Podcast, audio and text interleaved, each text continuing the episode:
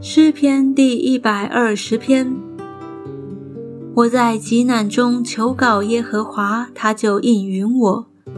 耶和华啊，求你救我脱离说谎的嘴唇和诡诈的舌头。诡诈的舌头啊，要给你什么呢？要拿什么加给你呢？就是勇士的利剑和罗藤木的炭火。我寄居在米舍。住在基达帐篷之中有祸了。我与那恨恶和睦的人许久同住，我愿和睦，但我发言，他们就要征战。